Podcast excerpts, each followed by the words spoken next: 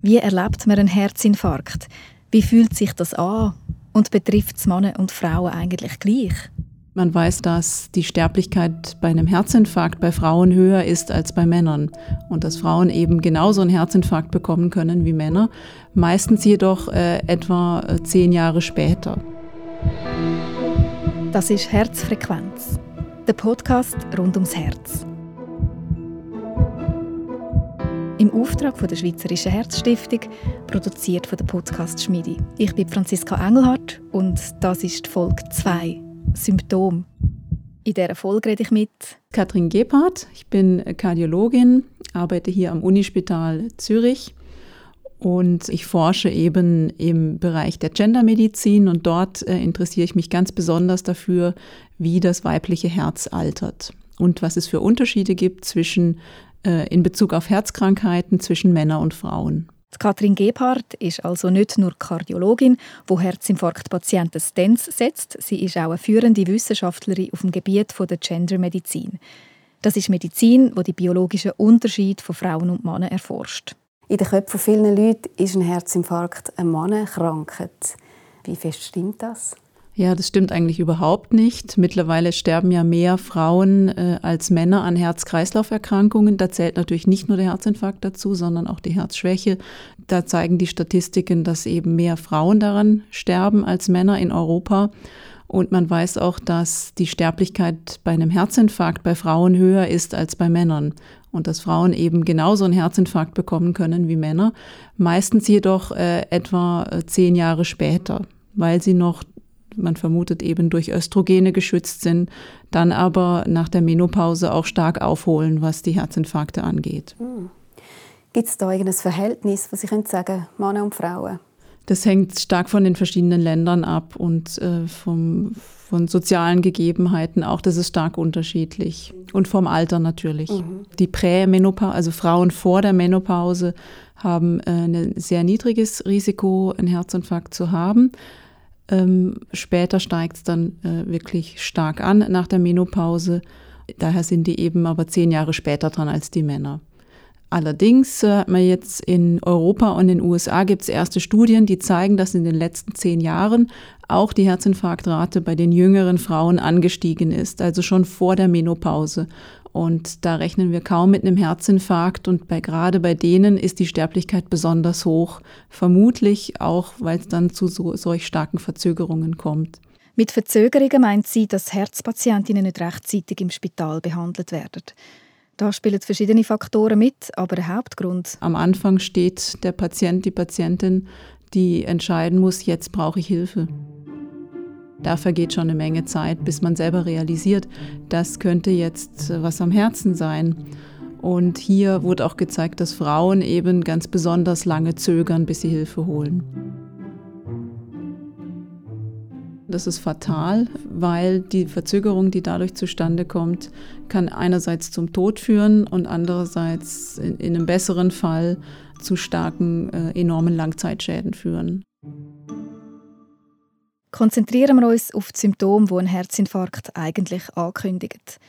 Vielen Patientinnen ist ja nicht gerade klar, dass etwas mit dem Herz nicht stimmt. Männer und Frauen haben ganz andere Symptome, wenn sie einen Herzinfarkt haben. Was, was sind da die Unterschiede? Ja, also so das typische Symptom ist bei einem Herzinfarkt ja, dass man den Schmerz auf der Brust, der oft ausstrahlt in den linken Arm und äh, in den Unterkiefer, das ähm, ist wirklich so das Symptom, mit dem alle rechnen. Äh, Patienten, äh, aber auch Ärztinnen und Ärzte. Und ähm, es ist jetzt so, dass auch Frauen dieses typische Symptom haben können, aber dass Frauen auch viel öfters als Männer sich mit atypischen äh, Symptomen zeigen. Also oder sogar eine Kombination von, von mehr als drei Symptomen gleichzeitig haben. Das verwirrt natürlich alle. Äh, den Betroffenen, die Betroffene, aber auch äh, das medizinische Personal und ähm, macht das Ganze komplexer. Und Frauen haben auch öfters zum Beispiel Bauchschmerzen, äh, Übelkeit äh, bei einem Herzinfarkt, Rückenschmerzen, alles unspezifische Symptome, äh, die man auch gut einer anderen Erkrankung dann zuordnen kann. Viele denken, sie haben eine Gastroenterit, also eine Magen-Darm-Grippe, ja, oder ein Virusinfekt. Und da, das macht das Ganze schwierig und deswegen kommt es auch oft gerade zu diesen Verzögerungen, bis die betroffenen Frauen eben Hilfe rufen. Das kommt mir sehr bekannt vor, von den Schilderungen von der Annemarie Kammermann, die in der ersten Folge von ihrem Herzinfarkt erzählt hat. Etwa morgen um zwei ist es mir also so sterbens. Also ich bin auf und wusste, jetzt muss ich brechen. Also furchtbar. Und dann habe ich das Herz stolpern. Und dann hatte ich Krämpfe so in Kiefer. Der Krampf, also das ist wahnsinnig, wie das weh da hat, bis, da, bis in die Ohren. Und dachte, hey, was, was ist das? Wieso haben Sie das Gefühl, haben Sie so lange gewartet oder wieso haben Sie Ihren Mann nicht geweckt? Also, ich weiß es selber nicht, weil ich, also, ich bin so, so hin und irgendwie bin ich auch nicht ganz bei mir gewesen, so, also wahrscheinlich, oder ich weiß auch nicht, immer noch so der Puls so, oder Herzklopfen im, im, wie im Kopf, oder? Das hat immer so, so wie gestolpert. Und ich weiss, ich habe eigentlich von meinem Bruder gewusst, der hatte auch einen Herzinfarkt, gehabt, wie, wie die Symptome sind. Ich hatte einfach nicht die Arme nichts, oder, wo er hatte. Aber das, dem war so, so schlecht, gewesen, oder? Und darum habe ich das schon so halbes. Aber irgendwie wollte man es nicht so wahrhaben. Ein Mann hat andere Symptome. Ja, ja. ja. Und darum haben sie ja nicht gerade unbedingt eins und eins zusammen zählen. Ja, ja ja, das von in den Arm hineinstrahlen, das habe ich, kenne nicht so andere Frauen, das haben die auch nicht gehabt, oder? Was ich aber dafür hatte, wo er, ja mit meinem Bruder auch geredet, noch, wie ist das bei dir? Und er hat gesagt, er hätte nicht so einen Druck auf der, auf der Brust. Das ich gerne nicht gehabt, aber ich hatte das also enorm.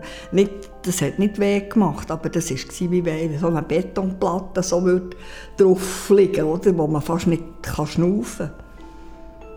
Und das ist dann schon langsam weg und das habe ich das Gefühl, ja, vielleicht ist es gleich nicht so schlimm. Und ja, ich warte noch ein bisschen. Und dann bin ich eingeschlafen, wirklich.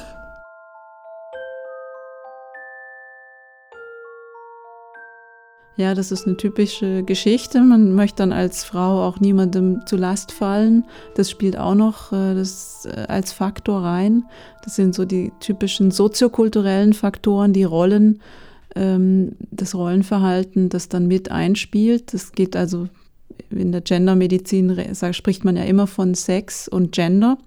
Sex als die Biologie und Gender äh, als eben das Rollenverhalten, das Geschlechtsspezifische und die, die, die sozialen Umstände und all das. Und äh, das ist jetzt ein typisches, sehr gutes Beispiel dafür, wie das hier ganz, ganz negativ zusammengewirkt hat, mit möglicherweise fatalen Folgen.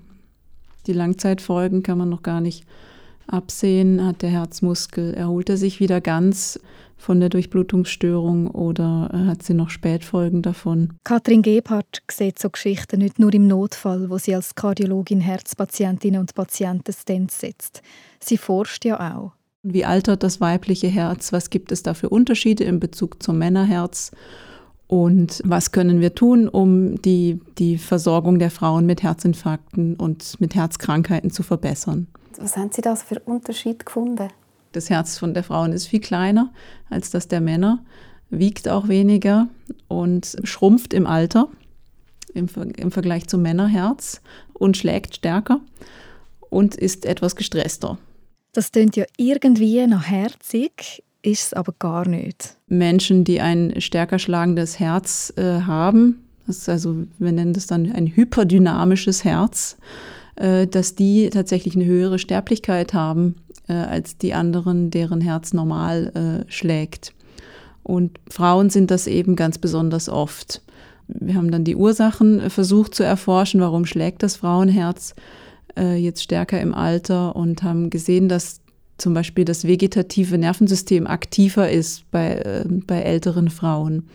Also der sogenannte Sympathikus, dieser Stressfaktor vom vegetativen Nervensystem und dass Stress auch eine ganz große Rolle spielt insgesamt bei Herzerkrankungen bei Frauen. Wieso das so ist, wie das Herz aufs Hirn reagiert und umgekehrt, zudem dann mehr in der Folge 5, wo es rund ums Thema Forschung geht. Stress habe ich bis jetzt ehrlich gesagt mehr mit Manager und ihren Herzinfarkt verbunden, sobald sie mal in der Ferien sind. Es gibt ja verschiedene Sorten von Herzinfarkt. Das Thema ist aber äh, komplex. Äh, aber Frauen haben zum Beispiel weniger Cholesterinplaques als die Männer, können aber trotzdem einen Herzinfarkt haben. Also obwohl sie weniger Ablagerungen in den Gefäßen haben. Die Cholesterinplaques, das sind Einlagerungen in den Arterien, die ein Blutgefäß verengen, durch Blutfett und Kalzium. Das ist die bekanntere Ursache von einem Herzinfarkt. Frauen haben ja auch diesen stressinduzierten Herzinfarkt öfters. Der kommt fast überwiegend bei Frauen äh, vor, wo man keinerlei Ablagerungen in den Gefäßen sieht. Die Patientinnen aber trotzdem einen Herzinfarkt haben, vor allem wenn sie zuvor ein, ein stark aufwühlendes Ereignis hatten. Das ist die sogenannte Takotsubo-Kardiomyopathie ähm, oder die stressinduzierte Kardiomyopathie. Zeigt sich wie ein Herzinfarkt. Äh, man findet aber keinerlei Verengungen in den Herzgefäßen und es wird auch oft äh, regeneriert sich das Herz dann, in den meisten Fällen regeneriert sich das Herz wieder nach, nach einigen Wochen. Das klingt sehr mysteriös. Ja. Der Stress induziert Genau. Die Schweizerische Herzstiftung hat da auch unterstützt. Schon äh, wird auch hier im Unispital äh, in der Kardiologie gibt es da eine große Forschungsgruppe, die zu diesem stressinduzierten Herzinfarkt forscht. Der kommt eben überwiegend bei älteren Damen vor, die eben was stark Aufwühlendes erlebt haben. Tod des Ehemanns, äh, überfahrene Haustiere, all das äh, sind so die Gründe, die sowas auslösen können. Also dass Stress und das vegetative Nervensystem viel stärker eine Rolle spielen bei den Frauen. Äh, das wird auch gestützt durch diese, diese sogenannten stressinduzierten Herzinfarkte, dem Takotsubo-Syndrom. Das ist ja japanisch. Ja, das Herz ähm, pumpt in diesem akuten Stadium schlecht und sieht in diesem Stadium aus wie eine japanische Tintenfischfalle und die heißt Takotsubo. Und deswegen hat man das so genannt.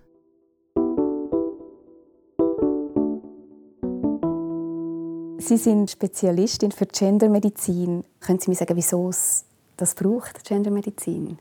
Ja, weil die Medizin hat sich gerade in der Kardiologie auf einen männlichen Prototyp ausgerichtet äh, Medikamente werden überwiegend an jungen, äh, gesunden Männern getestet. Ähm, da fragt man sich dann auch, was hat dann zum Beispiel eine ältere 80-jährige Dame, äh, die 50 Kilo wiegt, dann mit diesem jungen Mann gemeinsam? Relativ wenig nämlich.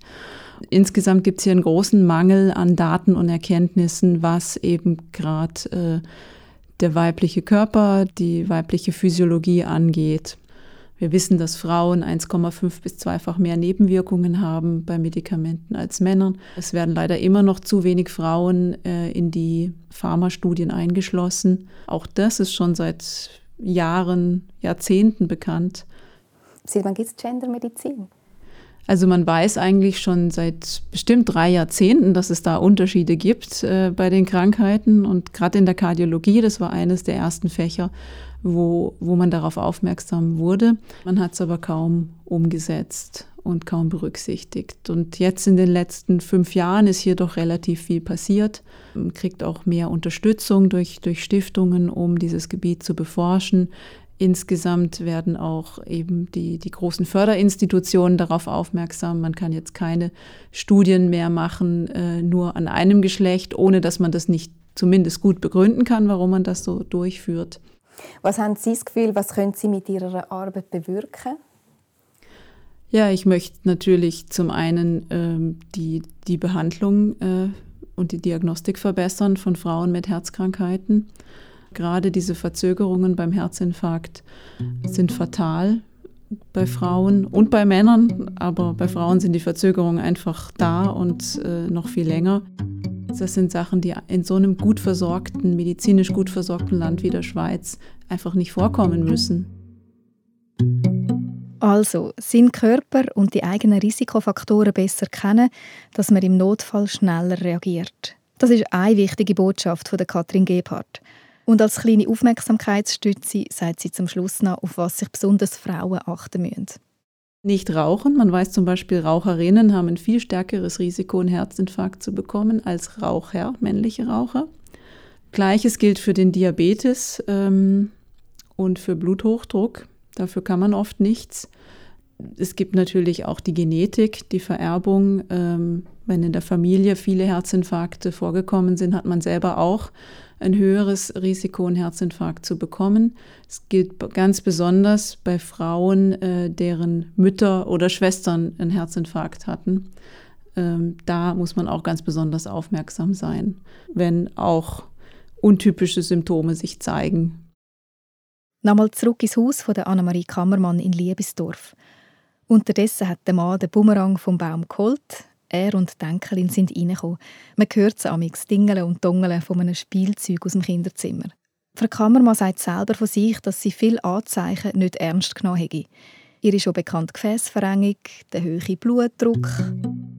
Also meine Söhne die haben wahnsinnig Angst gehabt. Also die waren richtig geschockt. Also die haben das irgendwie einfach nicht erwartet, weil ich bin immer... Die haben das auch nicht gewusst, oder? dass ich, ich eigentlich äh, eben so ein Vorzeichen hatte, wo, ja, dass wir, ich bin nicht wahnsinnig überrascht war. Ich muss auch sagen, ich habe sehr lange geraucht und viel geraucht. Allerdings schon lange aufgehört. Ja, fast zwölf Jahre gewisse Sachen ja, bringt man halt dann gleich nicht weg. Oder Teilen macht es nicht und Teilen macht es halt etwas. Und darum haben die dann gesagt, Jesus, warum da? Wie Angehörige und Betroffene mit so einem Ereignis umgehen und was es mit der Psyche macht, das ist das Thema in der dritten Folge. Ein schnelles Herzklopfen, das vor einem Herzinfarkt völlig unbedenklich ist, wo man gar nicht groß gemerkt hat, wird dann nachher plötzlich sehr viel stärker interpretiert, dass man äh, in eine Panikattacke kommt. Und wir lernen in der nächsten Folge auch noch den dritten Betroffenen näher kennen. Das Emotionale als Mann musste ich lernen. Das ist Herzfrequenz der Podcast rund ums Herz. Im Auftrag von der Schweizerischen Herzstiftung, produziert von der Podcast Schmiedi. Ich bin Franziska Engelhardt und das ist Folge 2. Alle Folgen finden Sie auf der Internetseite der Schweizerischen Herzstiftung auf swissheart.ch oder auf allen Podcast-Plattformen wie Apple Podcast oder Spotify.